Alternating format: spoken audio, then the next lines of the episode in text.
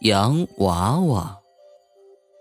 有一个计程车司机在计程车行工作。有一天的深夜，他正开车经过一片很荒凉的地方，四周一片漆黑。他忽然看见前面荒地里有一座大厦，亮着昏暗的灯。哎，这里……他正在奇怪，这里什么时候起了这样一座楼？然后，他就看到路边有一个小姐姐招手，要坐他的车回家。他把车停了下来，等那个人上车。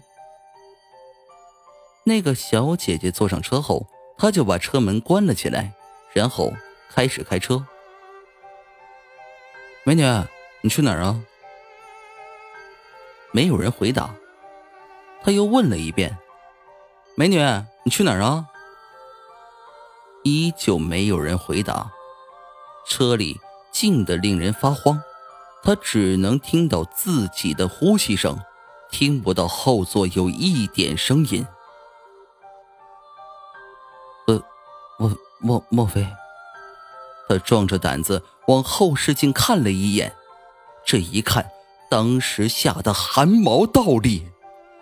哪有什么小姐姐，只有一个洋娃娃坐在那里。黑溜溜的眼珠子里泛出了红色的光，他当时就给吓了个半死，抓起洋娃娃就往窗外丢。之后，他回家就大病了三个月。